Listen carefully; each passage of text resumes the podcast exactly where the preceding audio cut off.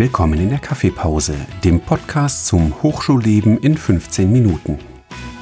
Hier gibt es Informationen zum Studieren und Forschen an der Hochschule Niederrhein. Wir sprechen über Abschlussarbeiten, Forschungsprojekte und spannende Geschichten aus der Hochschule. Herzlich willkommen zum Kaffeepausen-Podcast. Mein Name ist Yasin Aksoylu. Heute geht es um das Thema Büro für Chancengerechtigkeit.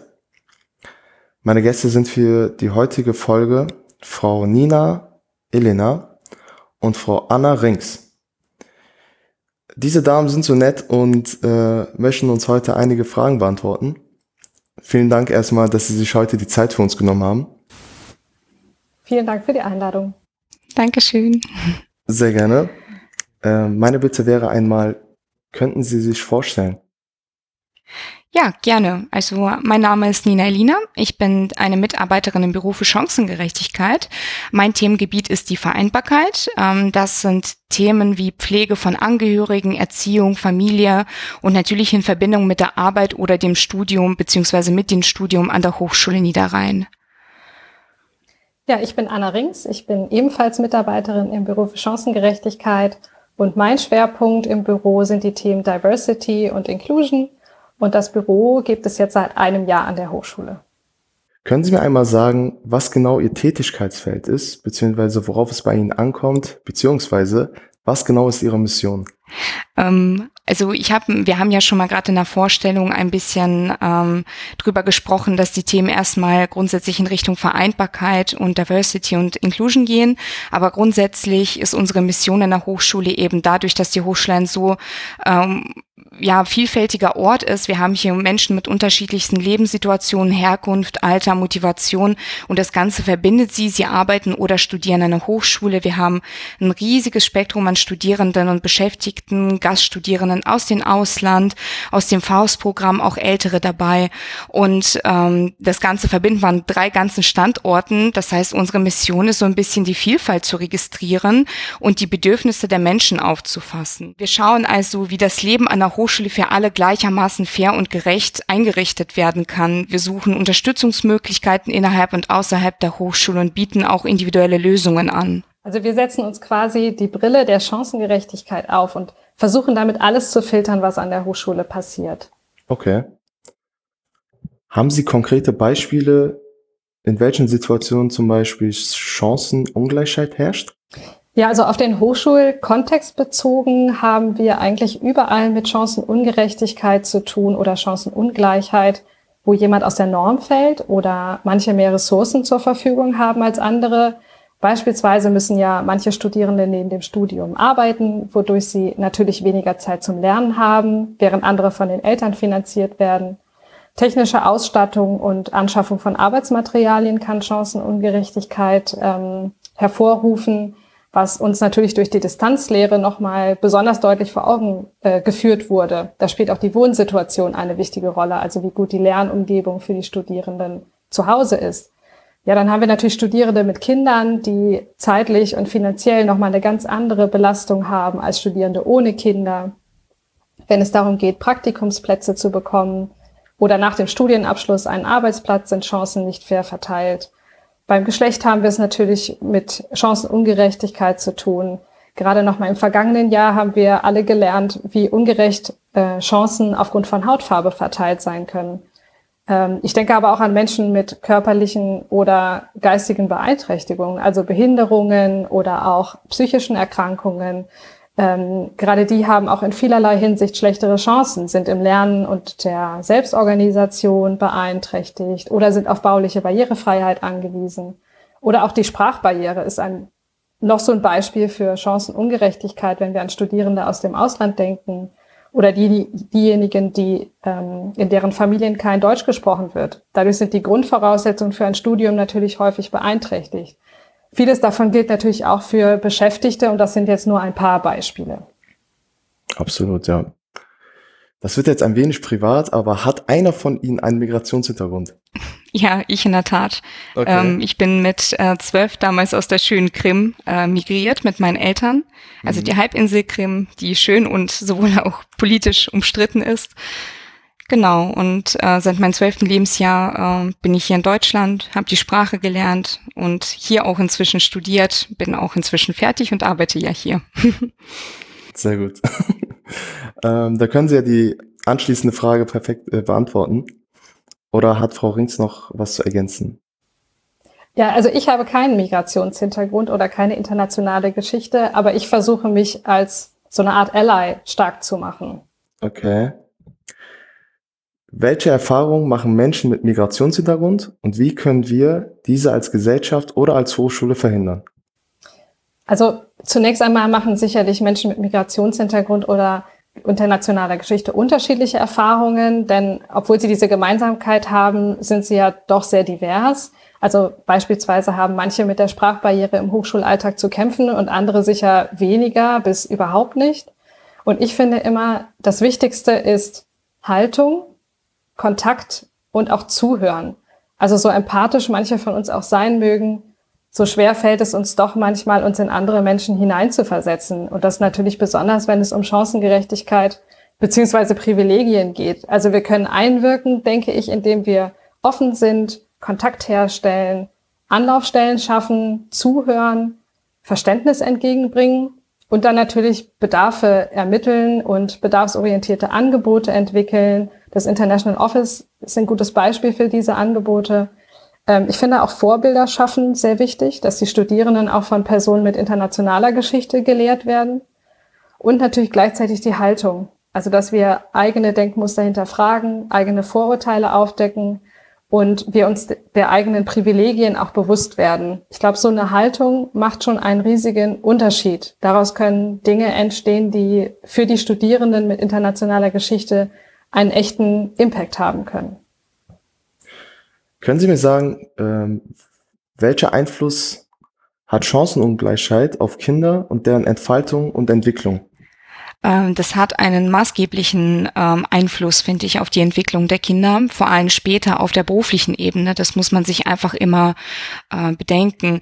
Also nicht zuletzt auch während der Corona-Pandemie ist im Zusammenhang mit der Digitalisierung der Bildung ähm, haben sich einige äh, soziale Ungerechtigkeiten auch aufgedeckt, denn die sozial Schwächeren hatten weitaus mehr Probleme gehabt, sich die Endgeräte leisten zu können. Also Chancengerechtigkeit bedeutet, Barrieren grundsätzlich abzubauen, Schwächere zu schützen und überall mit einzubeziehen, damit die Entfaltung der Kinder auf einer gerechten Ebene passieren kann. Nur so können eben gute Perspektiven später aufgrund von Eignung und nicht aufgrund von sozialer Herkunft geschaffen werden. Also das bedeutet natürlich Perspektiven schaffen, aber es ist klar, dass die finanzielle Lage und die Herkunft der Familie des Kindes noch heute Hürden für den späteren, also für ihr späteres Leben äh, mitführen kann. Also vor allem für die Bildung ist die Chancengerechtigkeit ein sehr wichtiger Aspekt, denn hier sind wir, denke ich, noch lange nicht am Ziel. Mhm. Also ich hatte ein privates Beispiel. Ich bin jetzt auch jemand, der einen Migrationshintergrund hat und ich hatte immer das Gefühl, dass ich mich doppelt oder dreifach mehr anstrengen muss als äh, diejenigen, die keinen äh, Migrationshintergrund haben. Ich weiß jetzt nicht, ob das eine Einbildung war oder ob das wirklich so ist, dass Leute, die ähm, nordeuropäisch oder mehr deutsch aussehen, ähm, Vorteile im Leben haben als Leute, die schwarz sind, schwarze Haare haben oder halt anders aussehen als die, als die Norm, kann man das so sagen? Ja, mit Sicherheit. Ja, ich würde auch zustimmen. Also ich habe zwar jetzt, ähm, ich falle vielleicht nicht allzu sehr auf, jetzt kann man mich natürlich im Podcast nicht sehen. Äh, inzwischen bin ich rothaarig gefärbt, bin aber mhm. ähm, relativ hellhäutig. Das heißt, ich falle jetzt nicht grundsätzlich auf. Inzwischen ist auch mein Akzent wesentlich besser geworden. Mhm. Aber Ihre Erfahrung kann ich genauso teilen. Am Anfang war das noch wesentlich schwieriger, sich durchzusetzen und man genau. wurde ja doch schon einfach in eine Schublade gesteckt. Ganz und genau. ich glaube, das ist auch ähm, also das sind Vorurteile, die müssen eindeutig abgebaut werden. Aber leider sprechen da auch sehr viele Studien dagegen. Also Vorurteile auch im Bildungssektor sind leider immer noch an der Tagesordnung. Mhm. Und wenn das Ihre Erfahrung war, also Sie sagten ja eben, ich weiß nicht, ob ich mir das eingebildet habe oder nicht, das ist die Wahrheit. Sie haben das so empfunden und dann, und dann war das auch so. Und ich glaube, da können sich andere wirklich anschließen. Und ich meine, wir beide sind jetzt Frauen und auch wir machen die Erfahrung, das ist ein anderer Aspekt, aber auch wir machen die Erfahrung, dass wir uns mehr anstrengen müssen. Und auch das ist keine Einbildung. Ja.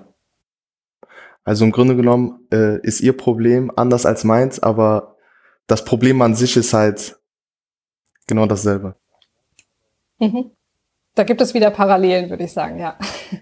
Äh, ganz genau, Sie haben es Sie haben's sehr gut erfasst.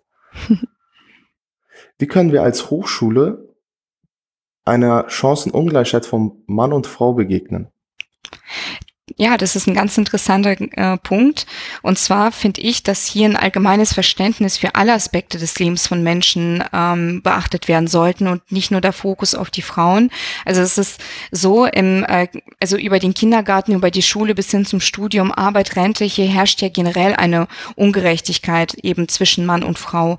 Und die Hochschule kann da in vielerlei Projekten ähm, unterstützen. Und zwar aus dem Grund, eine Hochschule ähm, berührt ja ganz viele Punkte. Das ist ist nicht nur ein Unternehmen, was sich letztendlich, sage ich mal, nur an äh, Mitarbeitende richtet, sondern eine Hochschule ist in den Schulen, äh, ist für die Studierenden Interessierten da, ist dann für die Faustführer da. Dementsprechend kann man mit super vielen Projekten einfach agieren. Es gibt zum Beispiel MINT-Projekte für, also, also Mädchenprogramme im MINT. Es gibt den Girls and Boys Day, ähm, die die typischen Männer- und Frauenberufe aufweichen und die berufliche Eignung ein bisschen ähm, ich sag mal, aus der Perspektive betrachten, dass es eben nicht an das Geschlecht geknüpft ist. Ähm, zu denen ist, also das ist halt einfach ein wichtiger Aspekt, denn äh, die Aufweichung der Stereotype muss passieren. Das ist ein, meiner Meinung nach der zentrale Weg zum, äh, zur Gleichberechtigung zwischen Mann und Frau. So können nämlich die Lebensaufgaben dauerhaft gerecht unter den Menschen verteilt werden. Ähm, und da gibt es von der Hochschule einfach sehr viele Projekte und Schnittstellen zwischen Hochschule, Schule, Privatleben und Arbeit. Nicht zuletzt auch durch die Beratung, die Gleichstellung und das Büro für Chancengerechtigkeit, denn wir bieten personalisierte Lösungen äh, durch ExpertInnenwissen an und äh, können da eben auch eingreifen, wo wir merken, ah, da stimmt noch etwas nicht. Ich glaube, da müssen wir nachjustieren. Mhm. Da kann noch was gemacht werden. Dann kommen wir direkt zur nächsten Frage. Mutter werden oder Karriere machen? Wieso muss man sich als Frau immer entscheiden? Gibt es Möglichkeiten für mehr Unterstützung von Familien? Ja, das ist natürlich eine sehr prominente Frage. Ähm, ich würde aber sagen, hier geht es inzwischen eher weniger um die Frage der Mutterschaft und Arbeit.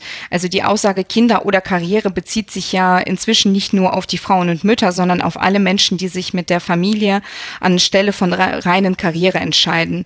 Also da zählt ja die, nicht nur die Erziehung, sondern generell die Care-Arbeit hinzu.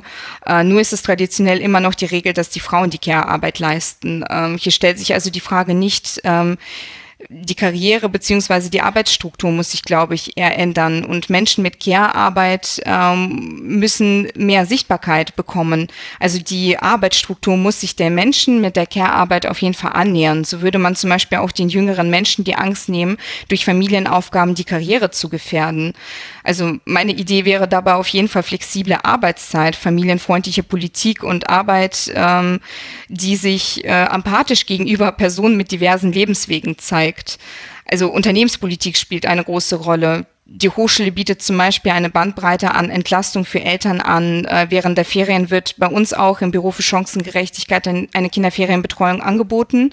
In der Zeit können sich die Eltern dann die Möglichkeit nutzen, eben zu arbeiten oder die Klausurphase irgendwie durchzubringen. Wir haben Eltern-Kind-Arbeitszimmer, die eben auch die Möglichkeit geben, mit Kindern mal arbeiten und lernen zu können. Also die Neugeborenen werden bei uns mit Baby-Willkommenspaket begrüßt. Wir haben in Bibliotheken Spielkisten, es gibt Still- und Wickelplätze.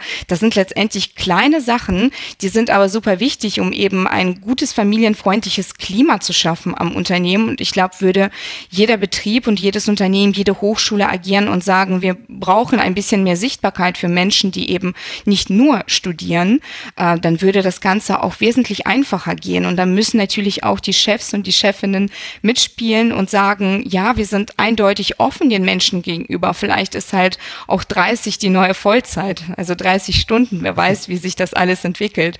Ich glaube aber, dass das, das auf jeden Fall, ja, sehe ich auch so. Ich glaube, dass es vielleicht der zukünftige Weg sein wird, dass wir eben nicht schauen, Frauen, Mütter und Karriere, sondern einfach mal, wie wollen wir arbeiten und wie will sich das Ganze auch entwickeln, dass die Menschen sich eben nicht mehr entscheiden müssen, sondern sagen können, ja, ich bin Vollzeitmama und gleichzeitig aber auch Vollzeitchefin oder Vollzeitvater und Vollzeitchef. Also ich habe schon mit einigen äh, Frauen über das Thema gesprochen, weil ähm, wenn man halt ins Gespräch kommt, dann hört man dann immer, ja, ähm, bist du denn jetzt Mutter oder ähm, wieso kümmerst du dich nicht richtig um deine Tochter und alles Mögliche. Man kann es irgendwie nie so wirklich den Leuten gerecht machen. Also ob man jetzt die Karriereschiene fährt oder ob man jetzt äh, wirklich sagt, äh, meine Passion ist meine Familie und äh, ich gehe aber trotzdem noch arbeiten, weil ich das möchte und alles Mögliche. Man kann es den Leuten einfach nicht äh, recht machen als Frau. Und das finde ich ehrlich gesagt als Mann schade. Ja, und ich glaube, das ist die Realität vieler Mütter, dass man es der Gesellschaft nicht recht machen kann. Für die einen ist man eine Rabenmutter, ähm, für die anderen ist man faul, weil man zu Hause bleibt quasi. Und ich glaube, da ist es wichtig, dass wir alle dazulernen, dass wir die anderen ihr Leben leben, wie sie sich entscheiden. Und es ist so wichtig, dass jeder das tut, was, ähm, was er möchte und was er für sich und auch für seine Kinder ähm, für richtig hält. Absolut. Also man muss einfach die Entscheidung von den Menschen äh, respektieren und die Leute so leben lassen, wie sie einfach am glücklichsten sind. Man muss es nicht verstehen, man muss es einfach nur respektieren und dann ist das meiner Meinung nach auch die halbe Miete. Ja, finde ich auch. Ich glaube, da sind wir auch wieder bei dem Thema Empathie und doch einfach Verständnis. Genau. Also ein bisschen äh, sollte man schon auf seine Mitmenschen achten. Ich verstehe einige Ansichten nicht, ich muss sie nicht verstehen, ich verstehe einige Religionen nicht ich muss sie nicht verstehen, aber ich muss das einfach respektieren. Ich muss die Leute leben lassen und äh, wenn ich die Leute dann sehe, dass sie glücklich sind, dann kann ich einfach nur glücklich darüber sein. Wie sehen die Zukunftsaussichten für das Thema Chancengerechtigkeit aus? Also wir würden gern unser Netzwerk noch weiter ausbauen und noch mehr näher zu den Studierenden und Beschäftigten aufbauen, damit wir eben die Bedarfe noch besser identifizieren und verstehen können.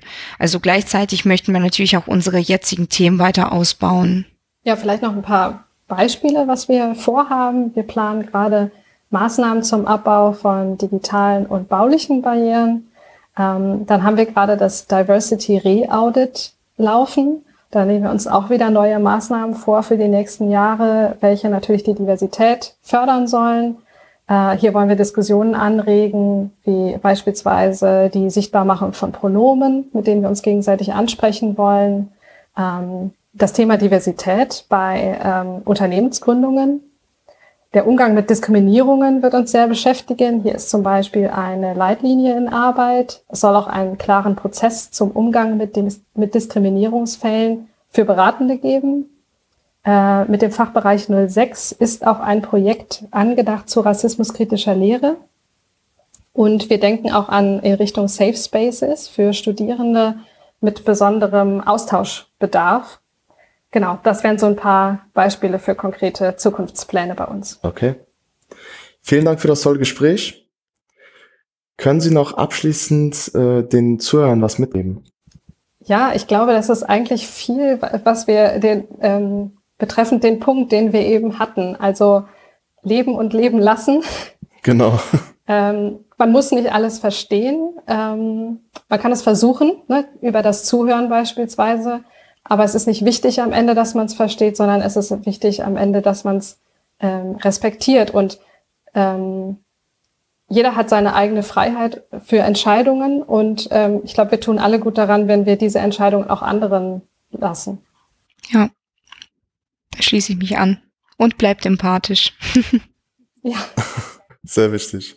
Also ich würde mir einfach nur wünschen, dass die Menschen ihre Taten oder ihr Verhalten ein bisschen reflektieren, ein bisschen überdenken und ähm, vielleicht jeden Tag ein bisschen besser werden, um äh, zu gewährleisten, dass wir zwischen den ganzen Menschen, zwischen all den Nationen, dass auch irgendwann mal Harmonie äh, einkehren wird. Das wäre ein Traum. Alles klar, bis dahin. Vielen Dank für die Einladung. ja, vielen Dank. Sehr gerne.